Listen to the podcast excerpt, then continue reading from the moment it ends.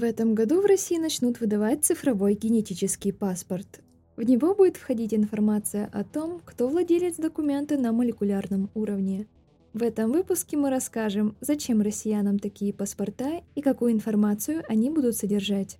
Вы слушаете подкаст «Однажды в интернете» от Интерсвязи.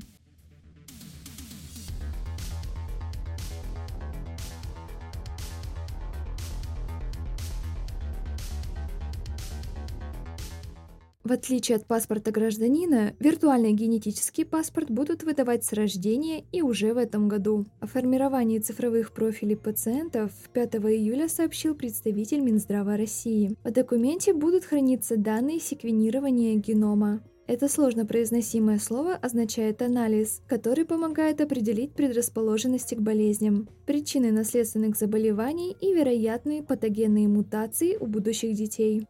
Цифровой паспорт пациента поможет персонализировать медицину и работать над профилактикой возможных заболеваний. Представьте, что вы приходите на прием к терапевту, и он знает без дополнительных анализов, на какие препараты у вас может быть аллергия, какие наследственные заболевания проявятся с возрастом и насколько для вашего организма могут быть эффективны конкретные лекарства. Чтобы провести секвенирование генома, нужна венозная кровь после чего роботизированная станция сканирует молекулы. Биоинформатики превращают генетический материал в цифры, а затем эти данные расшифровывают. Многие генетики смотрят на подобные цифровые паспорта позитивно и пророчат появление генетического тиндера.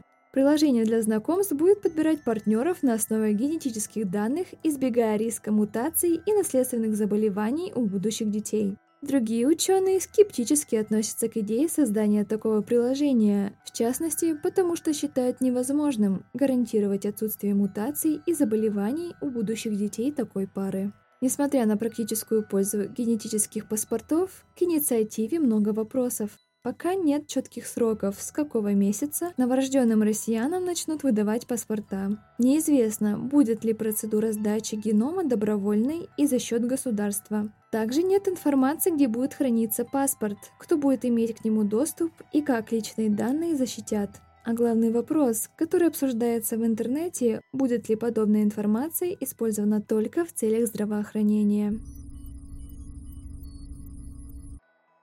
Пока что генетическая паспортизация не вступила в силу, и сроки ее реализации размыты.